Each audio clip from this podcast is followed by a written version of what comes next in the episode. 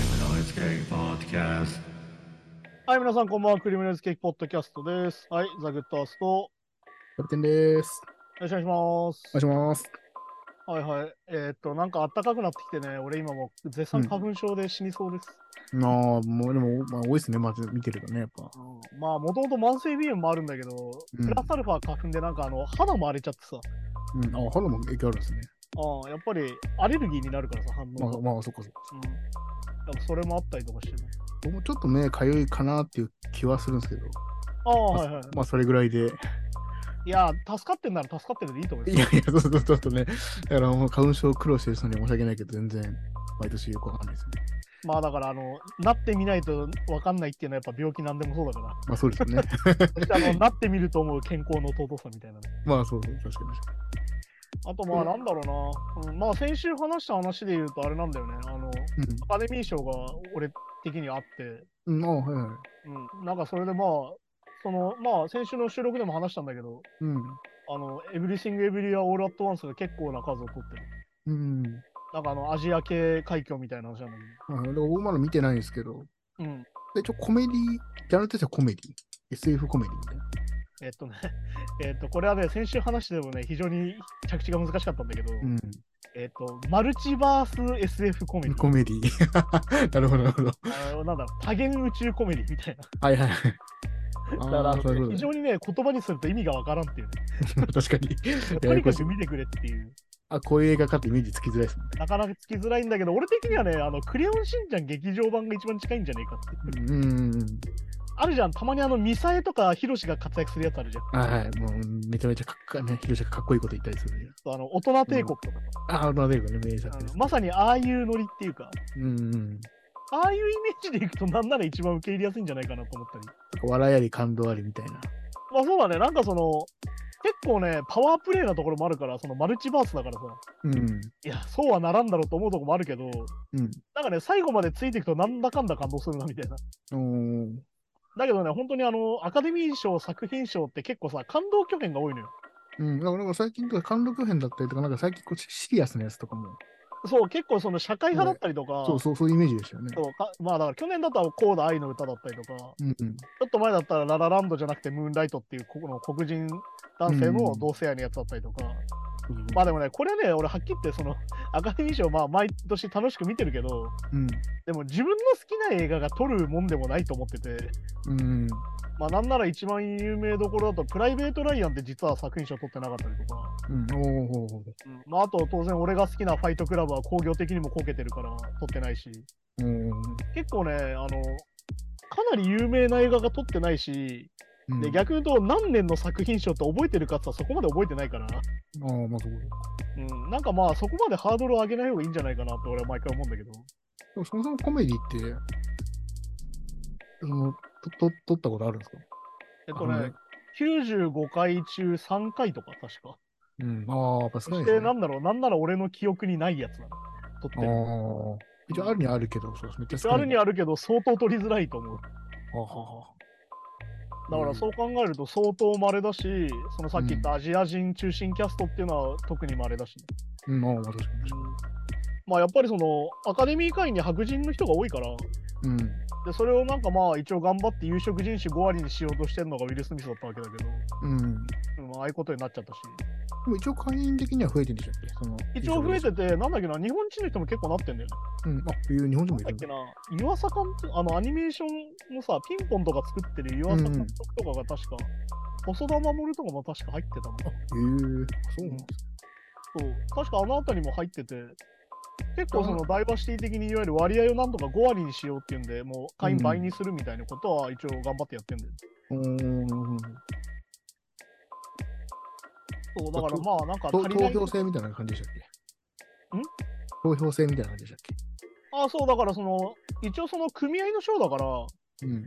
なんだろうな、脚本家は脚本家に入れる、うん。ああ。いわゆる美術さんは美術に入れるってやつで、で最終的うにん作品賞はみんなでやるみたいな。ねあ、そっか、そういうことか。うんだから逆に言うとさ、スタッフ受けがいいやつはめちゃくちゃ技術賞は取るけど、いわうん。ゆる女優賞とか、その作品賞は取らなかったりとか、うんうん結構ね、いろんなものがあるんだよね。なんか逆に技術賞ばっか取っちゃって、使用部門取れなかったりとか。うん。ああ。だから逆に言うとドラマ中心の映画だったら技術だと入んないけど編集とか脚本とかそっちで入ったりとか、うん。うん、そういうのもあるしそのままそんな売り上げとかっていうよりは、まあ、身内受けじゃないけど。まあそれはそうだねあとまあそのロビー活動じゃないけどいわゆるそのアカデミー賞を取りたいですっていう活動も実はあるからあーそうそういうのもあるそうだから逆に言うとこの時期だから2月とか3月にあるわけだけど授賞式がうん。それの前だから12月とか10月に公開だったりとかする映画っていうのは、うん基本的にアカデミー賞狙いと言われてる映画、うんうん。その時期的にねよりそのやっぱさ後から見た方が印象強いじゃんうん、まあそうですよね。何でもそうですよね。そうやっぱさ自分も年間ランキングとかやっててさやっぱ後半に見たやつの方がインパクト強くて上に行きやすいっていうの思ったりもあるから、うん。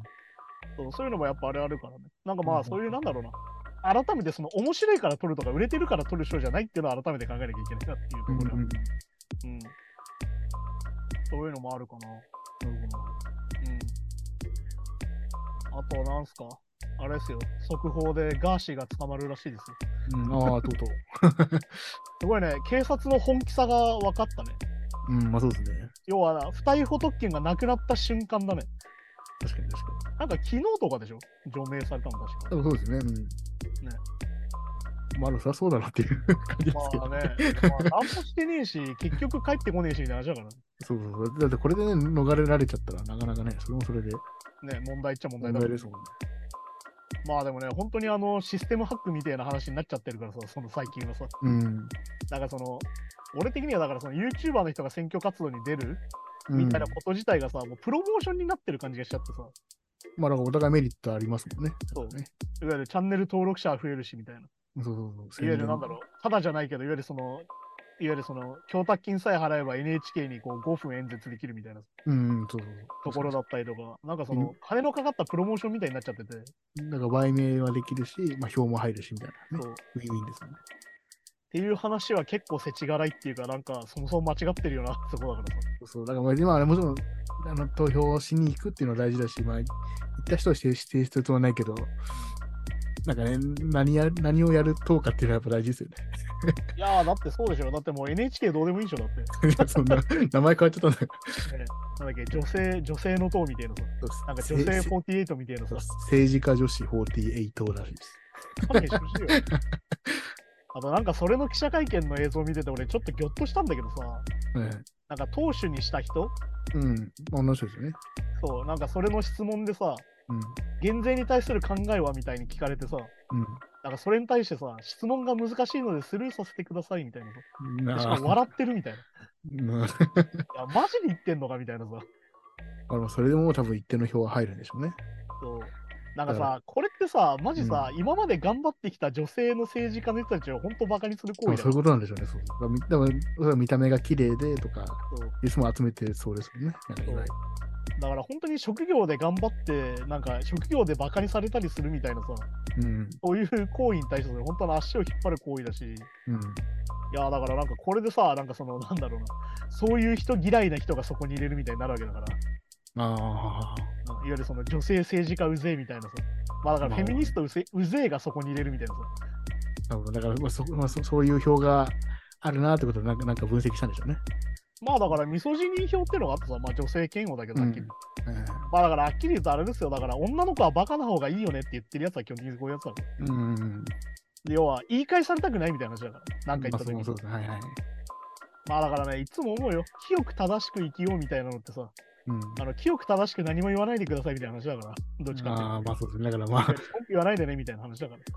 まあ、昔で言うながら、いや、女は男の三歩後ろみたいな ね。まあ本当そうだよね。で、三歩前で爆弾が爆発すりゃいいなと思うけどさ。いや、そうです。そうでも本当そういうことだからさ。だからなんか、ある意味そこも利用しちゃってるわけよ。あのう人たち。ん。でなんかもうさ、なんだろもなんかネットっぽいですね、その感じの雰囲気ね。う。いやまあだからやっぱ2ちゃんの雰囲2ちゃん、二ちゃんだけどなんかそういうの多くないですかなんかそう気。いう。いや、本当そうだと思う。だからその、なんか女性の社会進出、クソだみたいな。なんか全部ネタにしちゃう感じっていうかさ。そうそういやなんかある程度は真面目にやんないとダメだと思うんだけどなとか思うんだけどね。女嫌いみたいなね。そうなんかまあだからいわゆるその弱者男性って言葉ができちゃったじゃん。うん、ありますね。なんかね。あの話が結構ややこしくしてると思うから話をね。うん。いわゆるそのインセルって今英語で言われるけど、望まない禁欲主義者って表現をするんだけどさ、うん。いわゆるその、俺は別にモテたい、モテたくないわけじゃなくて、モテないけどみたいな。でも、モテる。るやつに女が集中してるんだろうみたいな。ああー、はいはい。まあ、それであの銃の乱射とかは実際アメリカで起きてんだけど、いわああ、そっかそっかそっか。ゆるそういうことをする女がクソだみたいな。あいつらはどうせイケメンにしか行かないんだみたいなこと言っちゃうみたいな。まあまあ、いわゆるた多分嫉妬ですよね。てまあ気持ちはわかるけど。なんか結局さ、お前でもそれ努力してないじゃんって話なんだよね、はっきりえ言って。そうそうそうそう。いや、お前は好かれるために何かやってんのかみたいな話だから。うん、いや、だから本当に勘弁してほしいなだって。から、だからまあ好かれないなら嫌っちゃうみたいな精神ですよね。だからね。いや、だから逆に言うとさ、あ嫌のいだしそういう非常。に自己愛が強いよね。そうそうそうそう。そしてやっぱり、なんだろうな、よく思うんだけど、被害者意識っていうけどさ、なんか知んねえけど、かぎなんか加害者っぽい感じっていうかさ、うん。うんなんかその、後ろめたさを持たせるみたいな相手に、ああ、まあ、はい。なんかそれがなんかか、かが、なんだろうな、加害性がある感じがして、うん俺はちょっとうわって思うんだけど。お前が差別してるんだぞみたいなねそ。うまあだから差別っていうやつのが差別なんだみたいなさ、うんお前もう小学校3年生じゃないんだから勘弁してく れよ、ね、バカって言った方がバカなんですみたいなやつだからさ、みたいなね。はいはいそうそういうのだったりとかねあとまああれじゃんあのなんだっけあの高市メタル早苗議員がさ、うん。あれじゃんあの自分がやったさ、文章に行政文章が嘘だとか言い出してさ、いや、お前が。が総務大臣だった時代の文章じゃんみたいな、いや、そうですね。なんかそれをじゃあ今度、捏造だって言ってたのは、これ捏造じゃなくて不正確なんだみたいなさ、うん。わかりやすく言い返してんなみたいなさ、あのそれが言い言い逃れる術があるってことですね。まあだからさ、なんだろう、そこでやっぱ突っ込みが足りないんだよね、単純にマスコミとかのね。うん。だってさ、それでさ、 これ昨日から答弁でさ、なんか私の発言が信用できないんだったら質問しないでくださいみたいなさ、いや、そんなさ、子供の喧嘩みたいなこと言ってんじゃないよみたいな。 いや、確かに。まあ疑いがあるから質問がね、飛んでくるわけです。でもそれってまさにさっき言ったバカって言った方がバカなんですみたいな言い方だけど。うん。でこれってまさにでもあれじゃん、あの、混ぜっ返しのホストずらしなきゃじゃん。うん、まあそうですね。でもこれってあれだよね、あの、俺たちがよく言う人がもてはやされてる理由だよね。うん。うんあの、なんか、ななんとかゆきおじさんが褒められる理由だよ、だからね、これ結局だから、その場を乗り切ってるだけでしかないですよね。そうだから、その場しのぎだからさ、でもこれをさ、なんだろうな、行政文書としてさ、やってる人たちがやるって、これ結構怖いじゃん。そうそうそう。本当だよ。いや、普通の口喧嘩だったら、その場で、なんそうか勝手に任したら、ね、まあまあ、それでいいけど。ね、後に残るもんだし。俺たちの話されてんだけどね、うん。俺たちのことでこんなことされるの結構勘弁してほしいなって感じは俺はするんだけど。いやー、すごいっすよ、なんか、なんかそこ、そこが抜けてんなとは思うけどね、まあでも改めてやっぱり、その投票しに行こうだけじゃダメになってきてるってのはこういうことだから。うん、やっぱあとはまあ根本にやっぱもう中身だけどあまあ謝れないっていうのがね、そうあるでしょうね。だからね、逆に言うと、さっきの映画の話じゃないけど、エブエブとかに関しては、あのちゃんと親が子供に謝る話になってたりするんだけど、うん。うん。うん、いわゆるその、子供を俺となりたいようにコントロールしてごめんねみたいな話だったり実はするから、だかうん。らそれに関しては実はすごい、映画の方が進んじゃってんじゃん、社会よりと思っちゃう。そうですね。だから本当はね、だから謝るのも謝って、で、こっち側も謝ったら、ちょっと許す精神とかね。そういうのがあればもうちょっとスムーズなんでしょうけど、なかなかね。そうならないからね。だからまあさっき言ったみたいに、その、映画ってある意味その理想を描いてさ、うん。社会の理想を描いて、それが前に進んで、それを見て、ああ、じゃあこうしようかなと思うっていうのがあるから、うん。まあ役割としては合ってるんだろうけど、もうあまりにも現実社会が後ろ行きすぎてるから、 うん。うん。すげえなーって感じだしね。いやーまあ当たり当たりだしね、なんかホリエモンがまた論点ずらししてたよ、ツイッターでさ。うん。おうあのガーシーが出てないじゃん。うん。しね、半年ぐらい出なくて。かも一回も出てないですもんね。そう。で、なんかそれについてホリエモンさ、田中角栄は5年間国会に行かなかったが除名されなかったみたいに言ってんのね。これさ、除名されなかった理由があってさ、うん。うん。あの、病気だったんだよ。田中あ角栄。はいなんか脳卒中かなんかで、もう完全に動けなくなってて、それで除名されなかったのよ。うん。うんそれと同じだって言ってんのよ。これさなるほど、ねこれどういうことかっていうとさ、田中角栄がそういうことだったって知らなかった人はさ、そう思っちゃうわけよ、ホリエモンの発言で。うん。もう今知らなかったんで、ああ、まあそういう、そうなのかなって思っちゃいましたね、ちょっとね。だから完全にこれも茶番なんですよ。うん詭弁なんですよ、これも。まあ確かに確かに。状況が違いますからね。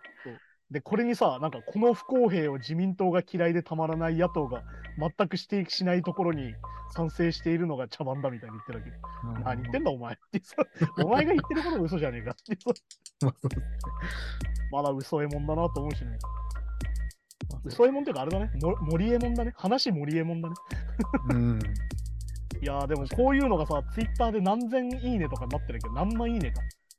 まあそう1.3 1.4万いいねとかなってるけど、やっぱそうね、いや、やっぱその、委託が高んねんが人とは違うとか、普通の人が言ってくれないようなことを、俺もお前言ってくれるんだ、みたいな。まあだから、バカなお前が全部自分だけどねっていうさ、 あれでも、ホレもだってね、もう、あの、N 国の人仲いいですからね。まあだってあそこから出てるから、ね、まあ、そうですね、そう 逆に恥ずかしいけど、ガーシーは受かったけど、お前受かんなかったんだねみたいな話だからね。いや確かに。なんか若干俺それもあるんじゃねえかと我々ちょっと思ってるけど。あー嫌な見方をしてますけどね。 ああ、はい、じゃあ今週もニュースに行きましょうかね。行きましょうか。はい。ガンズローゼスのスラッシュ、ホラー映画を手掛ける新たな企業を指導うと。ガンズローゼスのギタリストであるスラッシュは、ホラー映画を手掛ける新たな企業を立ち上げたことが明らかになっているということですね。ん。これもう映画作るというか、もう映画の企業を立ち上げるんですね。まあだからプロデュース企業って感じだよね。だからまあ制作会社みたいなことなのかなって感じなんだけど。へーまああの映画ってさ、実は誰が作るかって話なのようん。いわゆる実は映画って一番偉いのってプロデューサーなの。あ、まあ、まあ、それはそうですよね。そうプロデューサーが企画を監督とかと相談して練ってお金を集めてやるのが映画だから。うん。あ、でもだからそう実そうは。権力は実はプロデューサーなのよ。とかでもしかも、プロデューサーもどこ所属のとかもあるのか。どこと近いプロデューサーかみたいな。まあそうだね、どこと長いこと仕事をしてるプロデューサーかみたいになって、だから逆に言うと、うん頭金出したりするのはプロデューサーだったりするのね。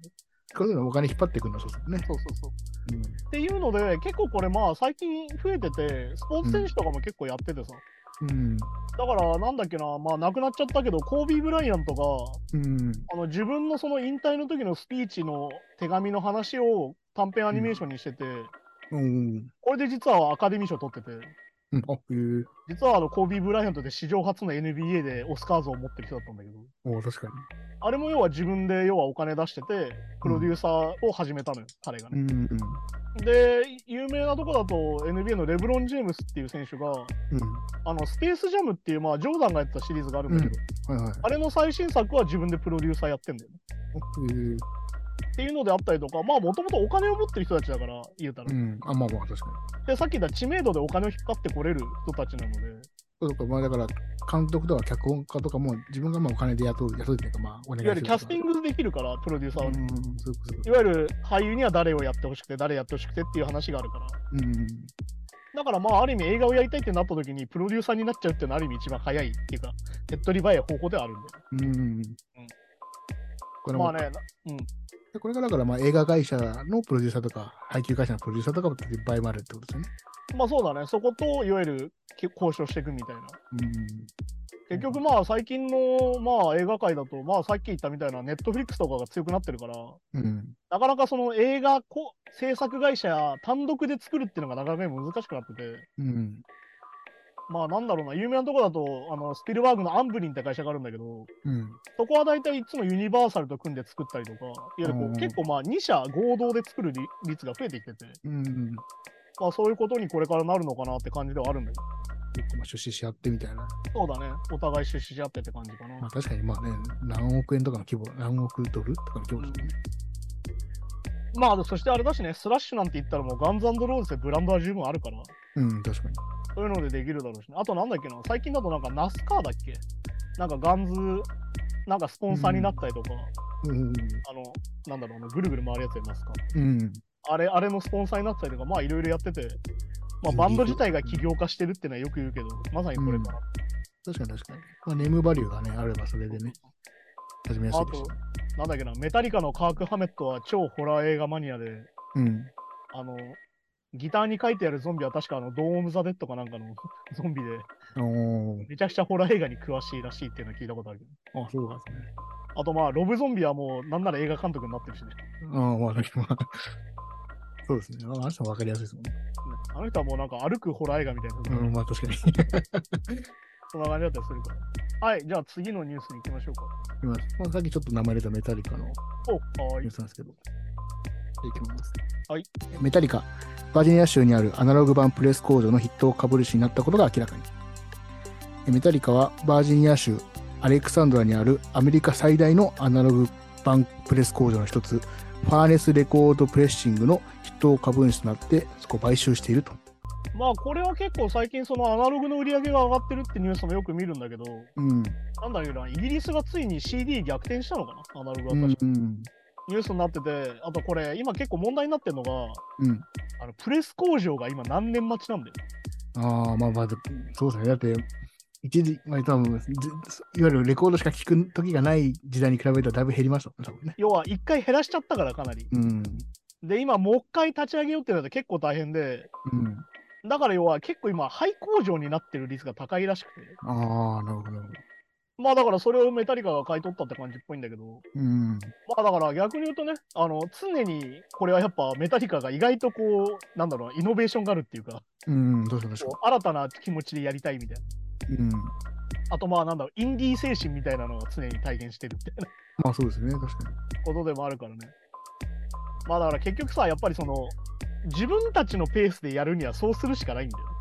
うん。まあだから今、そのプレス工場は今本当大変らしくて、インディーズのアーティストとかになると本当に2年待ちぐらいらしいんだよ、早くて。あ出したらもう3、4年待たされちゃうみたいな。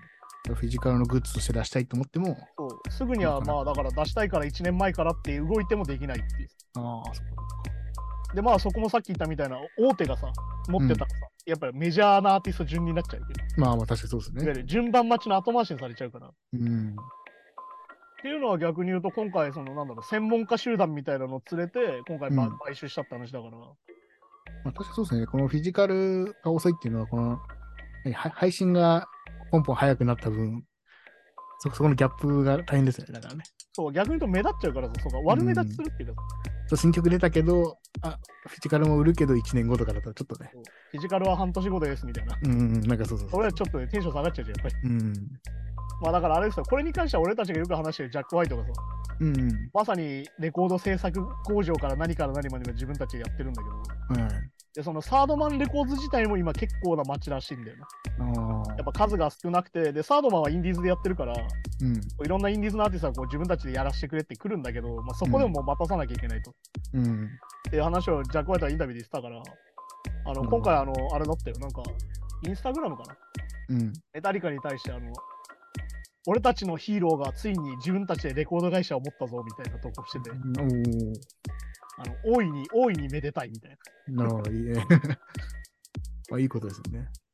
非常にクリエイティブで素晴らしいんじゃないかみたいな。お金の使い方として素晴らしいみたいなうんうん。ことをジャックが言ってて、あとそれに対しての、あの、なんだっけな、あの、レあれだ、レイジのドラムがあのコメント欄でベリークールって書いてて、うん、 確そういうのだったりね。かにいいですよね。あの馬ずっと聴きますしね。うん。あのやっぱ、まあ C まあ、CD もずっと聴けるけど、CD みたいな味気なさ、うちらデジデ CD ジは今あれだよ、CDR が聴けなくなってる問題が今結構あってさ、ああ、そうか、一応劣化はしますもんね。劣化して聴けなくなってるって話を最近よく聞くからね。うん。だからちょっと前に走っそうですよね。だから、だからまあ一応、日に当たらなければ無限にっていううんなんか設定だけど、やっぱダメなんですね。対応のああやつだから結局50年経ってみると分かんないねみたいな話だから、うん。だからなんだっけなさっき今今ねインスタグラムを見てるんだけどあの、うんメタリカからもコメントが来てるジャックのやつにあはいはい。ありがとうジャック何年経ったあとこんなことが信じられないしこんなことになるなんて誰が信じてただろうみたいなおお。であなたはこの全ての先駆けをしたあなたに感謝しますみたいなあ、やっぱそういう意識はしてるんですね。うんやっぱりねめちゃくちゃせ戦闘機ってやっぱジャックは頑張ってたからいわうん。ゆる工場長になってたからねなあ、まあ確かにね。やっぱだからアーティスト本人がね、いわゆるまああれだよ、だから、なんつうの、椅子を作って売るのがさ、椅子屋からだったのがデパートになったわけじゃん。うん。っていうので結局中抜きされて椅子屋が潰れてるって話だから今の話やな、はっきりう言うんと、まあまあそうですね。まあだから逆に言うと椅子屋は椅子からか、椅子は椅子から、椅子屋から買えばいいんじゃないですかみたいな話だから。だかうん。ら逆に言うと音楽屋が音楽をちゃんとこう、なんなら自分たちで作るようになれたみたいな。まあそうですね。その方いうふうになってきた方がいいですよね、確かまあだから逆に言うとさ、EC サイトみたいなのは立ち上げやすくなったわけじゃん。っに。てことはさ、あとはもう物を作る能力なわけよ。うん。うん。っていうのはでもやっぱりアメリカって国はやっぱアウトソーシングしすぎたからうん。ね、要は服作るにもメイドイン USA で今作れないみたいな話もあるからね。そうですね。あと、いろんな企業の資本が入りまくると、そう決断も結局ね。手数料がめちゃくちゃ取られてるから。で、やっぱ音楽界はさ、今もうどれどれだけ今手数料取るかになってるわけじゃん。うん。っていう話だったりするからね、そこもすごいし、まあ、それこそ手数料の話だったら、あの、キュアがさ、全米ツアーっていうか、また世界ツアーをやるから、うん。チケットマスター使うんだけど、うん。はい。チケットマスターって今あれなんだよ、いいねダフ屋をやっててさ、公式で。おおほうほうほう。もうテイラー・スウィフトの席に、なんだっけな、マイソン・スケア・ガーデンでまあ2万ぐらいの規模なんだけど、うん。あの一番遠い席で25万ぐらいになってて、いわねえ。ゆる公式でダフ屋やってんの、今。そうかそうかそうか。まあ、っていうのをやってのて、今回そのキュアが、俺たちはやらないと、それを。うん。ダイナミックプレイスプライシングをさせないっつってやらなかったんだけど、うん。じゃあチケットマスターが何をしたかっていうと、一番安い席20ドルぐらいなの、キュアって。うん。うん。まあ、おー2000ぐらい。うん。手数料25ドル取ってる。うわーえ、手数料が高いんだ。今、ロバート・スミスがこれ、ツイッターでめちゃくちゃ切れてて、うん。いや、なんか無限ねに。しろよと。いや、確かに確かに。で、切れてて、今、結構今話題になってるってところもあるんで、本当にその、音楽屋が音楽を売るところっていうので、やっぱ手数料ビジネスって今、すべてが成り立ってるから、プラットフォームとか改めてね。うん。まあまあまあ、そうそうそう、そこ、まあ、グッズとか、まあ、グッズとかもな。うん。グッズとか入ってこないか。そうそう。そう、だからそもそもやっぱ手数料を取ることで生計を立ててる企業がめちゃくちゃあるから、今ね。うん。まあね、Spotify とかも結局そこ言われてないじゃん。手数料取りすぎだろみたいなこと。まあ、はい、そうですね。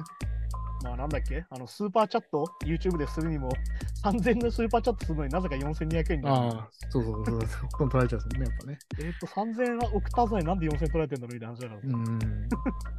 まあ、そういうことなんでね。なんかそういうことを改めて、改めてやっぱ考えなきゃいけないところまで来てるし、うん。逆に言うと、もう、いわゆるその、音楽を作ってさ、うん。レコード会社と契約してっていうシステムがもう成り立ってないよなってことでもあるんだよ。もう、ちょっと結構もう限界来てましたね。うんてかまあ、まあ、メリットがね、そもそもね。そう、なくなってきちゃってるから。ってなるうんと、やっぱりその、さっき言った、ものを作る力、製造業の力が今めちゃくちゃ弱ってるから、うん。そこになんとか力を入れて、やっぱレコードが、 なんだろう、レコードをプレスする工場を買い取るみたいなのは逆に言うとね、あの、なんだろう、根っこから解決するみたいな問題だから。うん。まあ、さすがの行動力だし、まあ、メタリカさんは体力もありますから、まあ、そうですね。ぜひ頑張っていただきたいって感じだよね。うん。やっぱね、体力がある企業がいいことしてくんないとさ、まあ、そうですね。うんやっぱ中抜き中抜きで、まあこれでいいやってなられちゃうと、やっぱそれできそのその産業は潰れていくからさいや、まあ、確かに確かに。っていう話なんでね。まあ、だからこうあ新たな需要を作っていくみたいなスタイルですもんね、しかもこの前ね。